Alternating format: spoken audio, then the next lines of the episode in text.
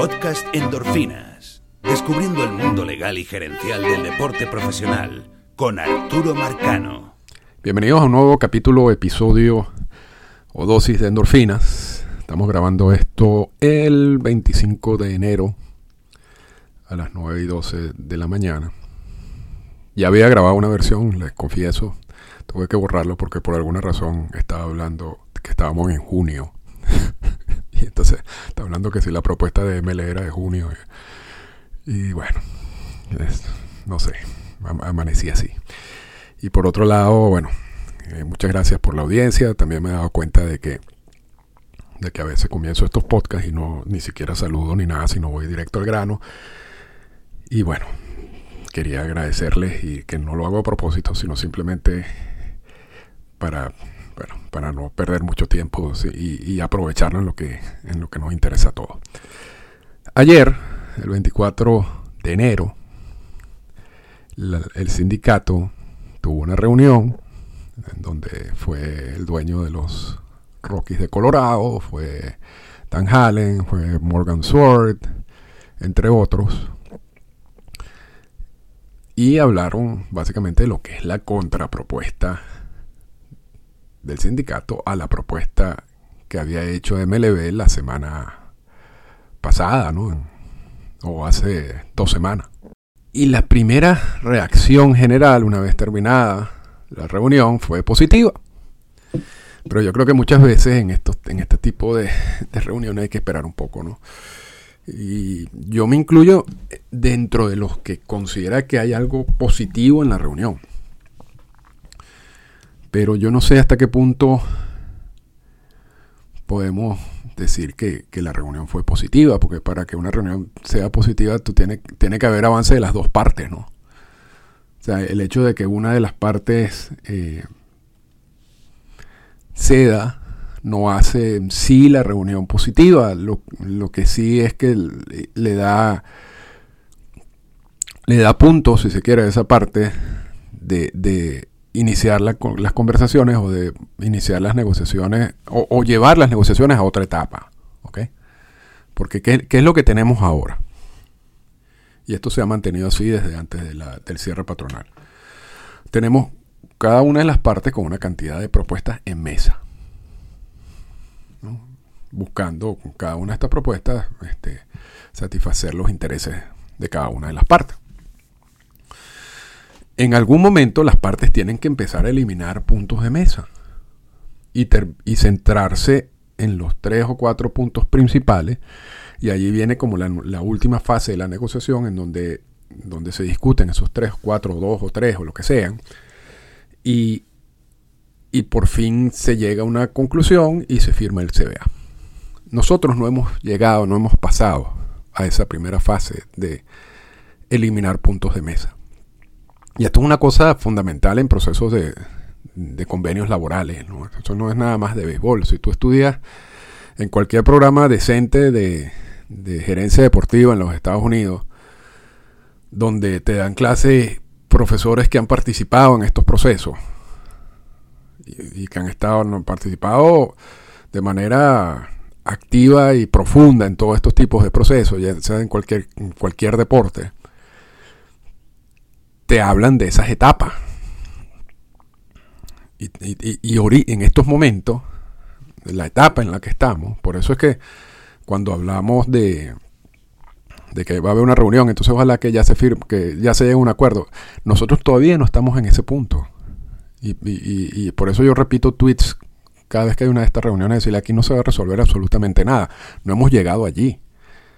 El, punto en lo que estamos ahorita es cómo cada una de las partes empieza ya a, deshacerse de los puntos no importantes o menos importantes para ya concentrarse en los más importantes y entonces ahí sí pasar a la siguiente etapa. Y en esa siguiente etapa sí puede suceder que en una de esas reuniones ya se llegue al acuerdo y se, y se, firme en teoría el convenio laboral, porque realmente lo que tú haces es que llegas a un acuerdo general sobre, sobre los puntos del convenio laboral y luego pasa tiempo mientras todo eso se pasa a, a, documentos escritos, a cartas, a todos los anexos del CBA y se va firmando, pero, pero llega un momento en que, en que las partes ya llegan a un acuerdo.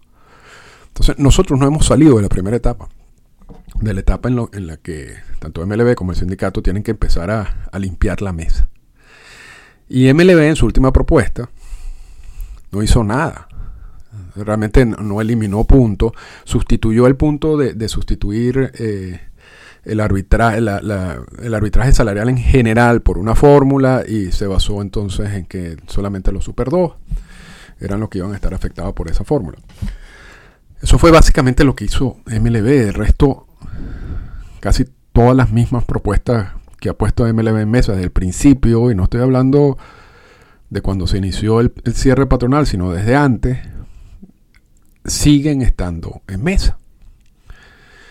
Ayer el sindicato empezó a eliminar de la mesa, aunque sea dos puntos. Pero, pero vamos, vamos desde el principio. ¿Qué, qué, qué sucedió ayer en específico en, la reunión. Lo primero que sucedió es que el sindicato rechaza la propuesta, la última propuesta de MLB. Esa última propuesta de MLB estaba compuesta por una recompensa a los equipos que no violen o no manipulen el tiempo de servicio, lo cual es un absurdo.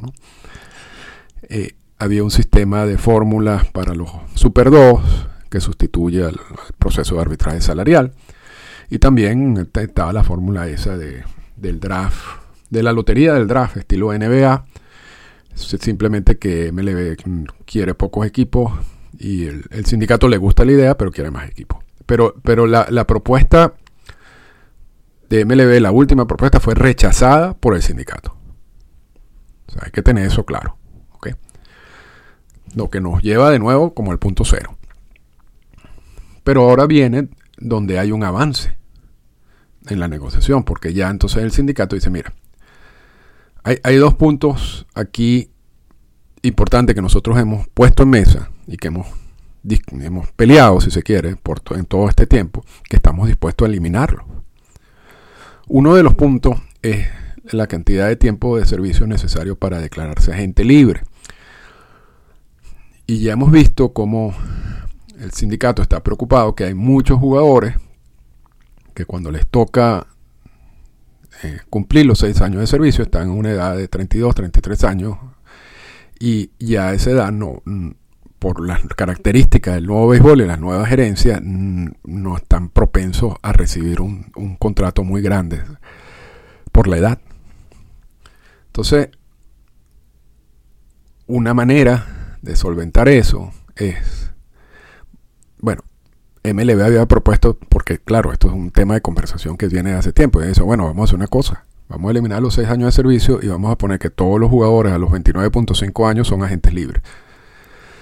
Y eso no le gustó al sindicato porque hay muchos jugadores, por ejemplo, que llegan a las grandes ligas, sobre todo latinoamericanos, pero eso movería a los equipos a hacer otra, y eso lo hemos conversado antes a, diseñar otro tipo de estrategia donde, donde subiría muchos jugadores antes de lo que lo está subiendo hoy en día, simplemente para que, para que, para empezar a tener control de, de, ellos desde antes. Entonces hay jugadores que llegan a los 20, 21 años, entonces ese jugador en vez de los 6 años de servicio, tendrían que pasar 8 o 9 temporadas con ese equipo antes de poder declararse agente libre. Entonces, lo que podría ser una solución, eh, en teoría, al final puede ser usada por los equipos para extender el control sobre los jugadores de los 6 años de servicio a 9, 8, 9 o lo que sea. Entonces, el sindicato creó una fórmula híbrida en donde dice, mira, mantengamos los 6 años de servicio. Por supuesto, controlando lo que es la manipulación y por eso toda esta discusión es sobre la manipulación del tiempo de servicio. Y pero si el jugador tiene 29.5 años y ya tiene al menos 5 años de servicio, ese jugador se, eh, nosotros proponemos que se declare agente libre. Sea, ese jugador va, a ser agente libre con 5 años de servicio, pero porque tiene 29.5 años. El, el, MLB no le gustó la idea, pero seguía siendo un punto en mesa. Y el sindicato decidió eliminarlo. Entonces, Básicamente con esto, por lo que uno entiende, ya toda la toda la discusión de, de los años de servicio, si los van a bajar o no los van a bajar, yo creo que ya es un punto muerto en el sentido de que ya no está en mesa. Y entonces el enfoque va a estar en otros puntos. ¿Ok? Entonces lo que era, lo que en principio el sindicato quería, que era modificar esos seis años de servicio o, hacer algunos ajustes para la declaración, para que el jugador se declarara agente libre, ya, ya eso no se va a discutir más. Se queda el sistema tal como estaba. el mismo sistema que es el sistema original. O sea, una vez que, que ocurre el caso de Messer y McNally, se introduce, se incorpora eh, la figura de agente libre en el CBA, se incorpora con esa característica de que el, equipo tiene control sobre esos jugadores por seis años de servicio. Nunca se ha modificado. Se pensaba modificar en esta oportunidad, ya, ya, el sindicato dijo, no, está bien, no lo modifico, lo dejamos igual. El otro punto en, lo que el sindicato ya está como desistiendo es, es en, en, la política de repartición de ganancias, en donde los equipos de mercados grandes le dan dinero a los equipos de mercados pequeños. Y esto es más complejo, no vamos a entrar en, esos detalles, pero el sindicato pretendía cortar un poco esa distribución de dinero y ahora cortar considerablemente esa, esa distribución de dinero y ahora están dispuestos a que el recorte sea menos, sea menor. ¿Ok? Y si quieres vamos, vamos a, tratar de, irnos en específico a, lo que uno está leyendo o lo que uno leyó sobre el tema, ese, ese tema en particular, y, me voy a leer. Revisar drásticamente esa propuesta, y esto es por, por una fuente eh, importante, eh, del reparto de ingresos. O sea, la, la propuesta la nueva propuesta del sindicato mantiene los incentivos para ganar, pero retiene aproximadamente 30 millones en lugar de los 100 millones de la propuesta anterior. Aquí el asunto, y sin entrar en más detalle, porque es un tema complejo, el asunto es que MLB dice, mira, esa, esa repartición de dinero es importante para que los equipos de mercados pequeños compitan. Entonces, y básicamente en una de esas conversaciones, una de las pocas conversaciones de Rod Manfred, una de las pocas declaraciones de Rod Manfred, dice, dijo básicamente no se metan en esto. Esto, esto ya nosotros, esto es una ayuda interna básicamente. Los equipos de mercados pequeños necesitan esa ayuda y si no vamos a, a crear un sistema que va a ser mucho peor. Entonces el sindicato dice, está bien, no me voy a meter tanto, pero me voy a seguir metiendo un poquito menos, ¿no? o sea, que haya un, recorte de, la distribución de dinero. ¿Por qué quiere eso el sindicato? Porque toda esa, la combinación del impuesto al, balance competitivo y toda esta política de, repartición de ganancias, lo que le da excusa a los equipos para no invertir en nómina. los equipos en mercados grandes para poder decir, mira, yo no, yo no quiero seguir invirtiendo porque si me paso aquí voy a pagar esto o, ese, o esa firma en particular me va a costar tanto, porque recuérdate que yo no recibo todos los ingresos que genero, yo recibo parte de los ingresos que genero porque hay otra parte de ese dinero que va a otros equipos. Y el, y el problema se, se pone peor porque los equipos que reciben ese dinero no necesariamente invierten ese dinero en nómina. Entonces, y eso es una parte donde por supuesto, yo asumo que en las conversaciones el sindicato va a insistir en cómo se utiliza. Ok, si, si, si no se va a meter considerablemente en, los montos de, esa política de repartición de ganancias, al menos que, que la repartición de ganancias, el uso de ese dinero sea algo como más específico y no tan general como está ahorita en el, en el CBA. Pero bueno, lo importante es que, que por primera vez una de las dos partes elimina algo de la mesa. Porque la propuesta de MLB de, enero, o sea, de hace dos semanas, no eliminó básicamente nada de la mesa. Esta propuesta del sindicato sí empieza ya a eliminar puntos, o entre ellos el punto de los años de servicio, que es que si se quiere era hasta, cierto, en, algún momento de todo esto una bandera del, sindicato. Y eso, eso fue lo que sucedió.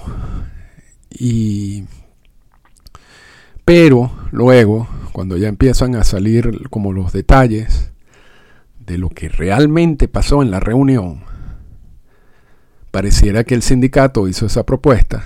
La reunión duró un par de horas. Y luego de la propuesta lo que hubo fue ataques y de, los negociadores de MLB en contra de los que estaban allí por parte del sindicato.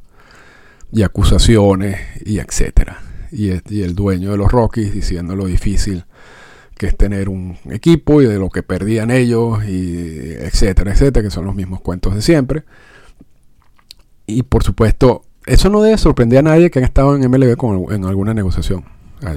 Eso tampoco es que eso tampoco es que es un, indicativo de que esto está mal, ¿no? Esa es la manera como negocia MLB. Pero pareciera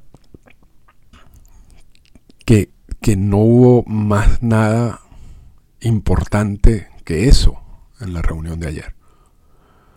Y que MLB no está dispuesto a, escuchar nada. Lo, lo que sí y, repiten como un punto positivo en el día de ayer, es que hoy hay otra reunión. Pero yo no, una reunión que me supongo que es la respuesta de MLB a la propuesta, la, respuesta formal de MLB y quizás una contrapropuesta de MLB, no, no sé.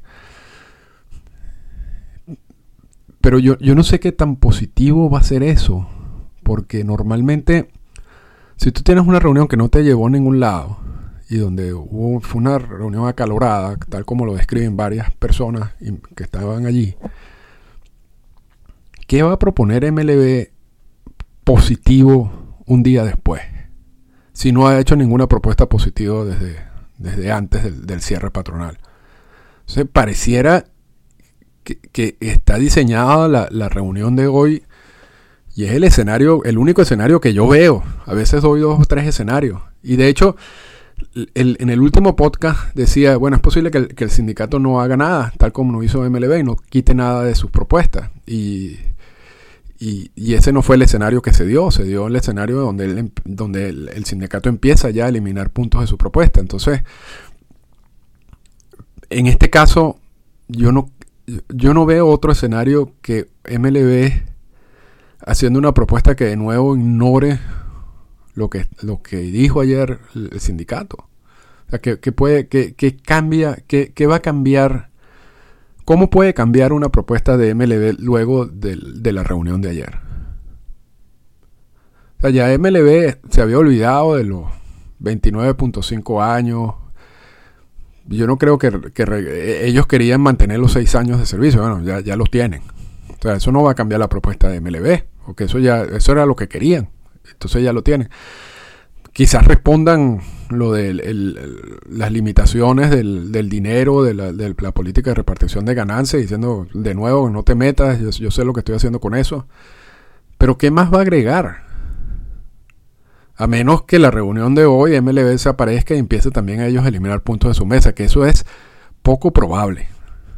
Poco probable. Porque en la reunión de ayer, entre las cosas que, que dice la prensa, que dijo Dan Halen, es que están dispuestos a perder juego. Que es algo que ya habíamos comentado por esta vía. Porque parecía obvio. O sea, no, no, no. ¿Cómo te vas a tardar 43 días para hacer una entre propuesta y propuesta? Y después haces una propuesta que no tiene nada nuevo. O sea, es obvio, es evidente que tu estrategia es extender esto lo máximo posible, pero no solamente el sprint training, porque en el sprint training de nuevo en el sprint training los jugadores no ganan sueldo. Cuando Dan Allen dice, vamos a perder, podemos perder juego, estamos hablando de juego de la temporada. Y yo sé que hay gente que dice, bueno, los jugadores, los equipos están palanqueados, muchos han pedido dinero para comprar ese equipo, para hacer tal o tal cosa. La estructura de MLB es suficientemente sólida como para ayudar a esos dueños de equipo. Y, lo, y ha sucedido, ya ha sucedido. Y más en una negociación tan clave como esta. Eso están preparados desde hace tiempo. Yo no estoy yo no creo que ese sea un punto. Yo no creo que MLB, o sea, que los dueños de equipos estén preocupados por perder juego. Yo sé que hay mucha gente que yo respeto que dice que, los dueños de equipos también van a sentir la presión y, por, por eso, por todas las deudas que tienen. Yo no creo que eso vaya a pasar.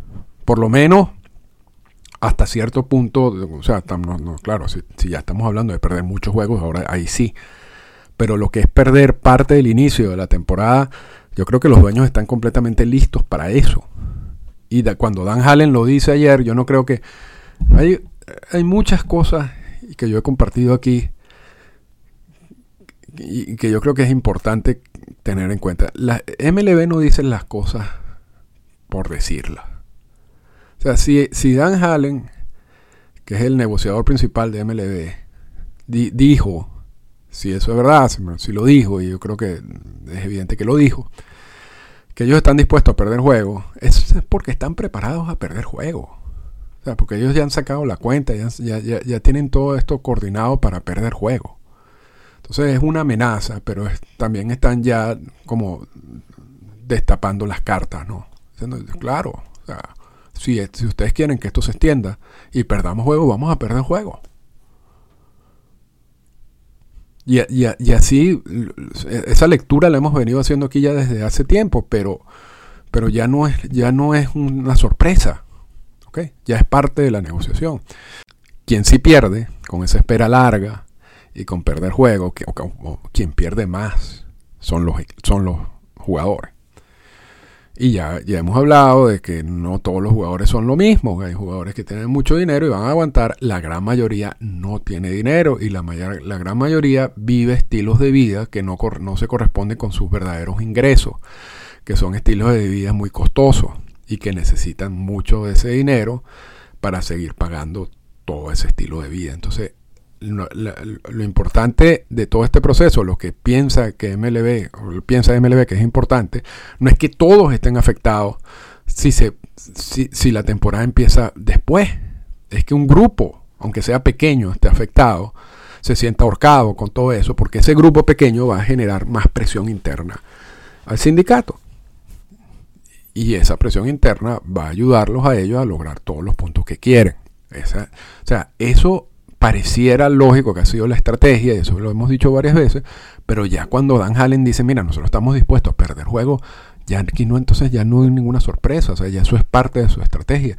Y parte de la estrategia del sindicato es que esto se mueva, que esto se mueva lo más rápido posible. Por eso ya empieza a ceder en puntos.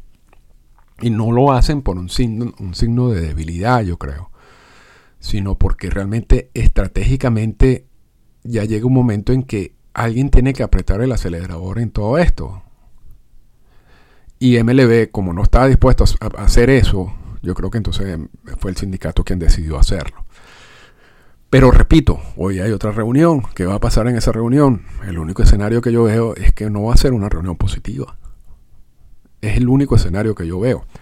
Y donde comete un error también MLB es ¿por qué hicieron esa reunión hoy? Hoy, es el anuncio de los nuevos miembros del Salón de la Fama, que es además un contenido de MLB Network. O sea, va a haber un programa en, el canal de MLB sobre el, sobre el Salón de la Fama y sobre las elecciones, como lo hacen todos los años. ¿Por, ¿por qué salen de esa reunión y dicen, vamos a reunirnos mañana, hoy? O sea, hoy 25 de enero cuando, cuando está ese otro evento que requiere la atención. O sea, pues, ¿qué, costaba que la reunión sea mañana? Porque al final van a ver, y, estoy grabando esto a las 9 de la mañana, no es que, no es que MLB se va a presentar ya con, con el CBA listo para firmar hoy.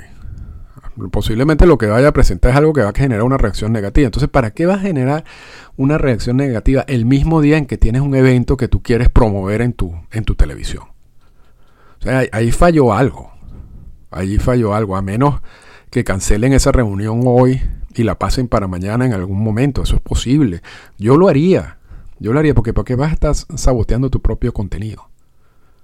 Y repito, no hay, no, no es que va a cambiar la, completamente la, la, historia de la negociación del convenio laboral esa reunión en el día de hoy. No la va a cambiar. El tema es posible que la eche para atrás. Entonces, bueno, esperemos, esperemos a ver qué pasa. El escenario que yo tengo en mente es ese, no va a pasar nada. MLB va a insistir en sus puntos. Quizás, quizás leyendo lo que pasó ayer como un signo de no de debilidad, pero vamos, vamos a ponerlo desde el punto de vista de MLB, un signo de debilidad y entonces ver hasta qué punto puedo yo apretar las tuercas. Y hoy vamos a ver exactamente si se inicia de nuevo ese proceso de apretar tuerca. ¿Ok? Y todo lo que va a salir de esa reunión posiblemente no sea positivo. Ese, es el escenario que yo tengo en mente. Ojalá que no sea así, salga otra cosa, ¿no? Yo no salga una cosa positiva. Y ya con eso terminamos el, podcast de hoy, pero eh, vamos, voy a hacer una, pequeña reflexión. O sea, la semana pasada critiqué, por supuesto, a Rosenthal por la columna. Y por lo menos ayer, Buster Olney sacó un tweet diciendo, bueno, ahora que ambas partes han cedido, yo creo que es importante. Y, y, y que, ¿cuál, es, ¿cuál ha sido eh, las renuncias de las, en las propuestas de MLB, no ha habido ninguna. Entonces, como, como una persona como Buster Only pone un tweet de ese estilo? Y es más o menos parecido o sea, a, la, columna de, de, Rosenthal, que tenía otra finalidad, que era atacar a, a Manfred. Y yo creo que tú puedes atacar a Manfred de mil maneras, pero yo creo que, y lo dije la semana de manera muy extensa, por cierto, este la manera como tú lo, como lo la atacó, o sea, en esa columna no tenía mucho sentido para una persona como Ken Rosenthal. Pero, pero la reflexión no es tanto eso, sino porque eso yo creo que lo vamos a seguir viendo, ya sea para un lado o para el otro. Y realmente nosotros aquí tenemos un contenido que es mucho más importante que criticar a otros, ¿no? Em, nunca, nunca ha sido este podcast, nunca se ha basado en eso. Eh, a veces es porque de verdad que, o sea, yo creo que, considero importante aclarar ciertas cosas, pero no, eso no es nuestra finalidad como podcast, ¿no? Entonces yo, yo creo que yo creo que lo mejor es la advertencia de que hay que, hay que tener cuidado con, con, lo que uno lee y con lo que uno escucha. Y, y ya. O hay mucha gente que, que también escribe y que dice cosas de buena fe. Quizás son ideas, quizás son propuestas, están quizás posiblemente algunos no, disparando hacia, donde tienen que disparar, pero bueno, en fin, cada quien tiene plena libertad de hacer ese tipo de, cosas. Mi, mi, crítica es cuando son personas que son referentes, que son gente que realmente tiene la capacidad de influir a otras, de influenciar a otras personas. Y yo, yo creo que no, ya en estos momentos debemos tener claro quién es quién, ¿no? Pero, pero repito, no, no va a ser mi labor esa, porque nunca la ha sido en este podcast. Y, y vamos a seguir concentrándonos en lo que, en lo que hemos venido haciendo, que es ofrecer contenido único, porque aun cuando a veces Muchos de los comentarios están basados en, los hechos, eso no lo puede inventar nadie, en lo que sucedió en las reuniones. Eh, a veces los análisis y las reflexiones, o muchas veces estos análisis y reflexiones no tienen nada que ver con ningún, ningún otro contenido que, se consiga en, internet, ni en Twitter, ni en, ni en las páginas normales, en español o en inglés. Entonces, ese, ese siempre ha sido el fuerte aquí, si se quiere, del podcast. Y vamos a seguir enfocados allí, yo creo que todo, todo el resto de las personas que, incluyendo personas como Rosenthal o Olney, que quieran comentar lo que sea, yo creo que vamos a dejarlo para ellos. Ya, ya uno sabe quién es quién y a quién, con quién puede confiar y qué tipo de contenido puede consumir sin problema y cuál nos, nos debe prender las alarmas. Así que con eso cerramos el podcast de hoy. Yo no sé si vaya a haber la posibilidad de, grabar un segundo podcast en el día de hoy, dependiendo de lo que veamos. Si no, eh, grabamos mañana, porque si hay una contrapropuesta de MLB o hay una continuación de las reuniones y hay algo importante, esperamos unas horas para, para empezar a escuchar realmente lo que sucedió y mañana grabamos entonces un nuevo, un nuevo episodio del, del podcast. Pero, pero eso puede cambiar si, si lo que sucede hoy es algo de, de tanta importancia que, que valga la pena grabar un podcast, un segundo podcast del día. Así que con esto terminamos. Esta fue una presentación del podcast Endorfinas. Para comunicarse con nosotros, escríbanos a las siguientes cuentas en Twitter. Arroba Arturo Marcano y arroba Endorfinas Radio.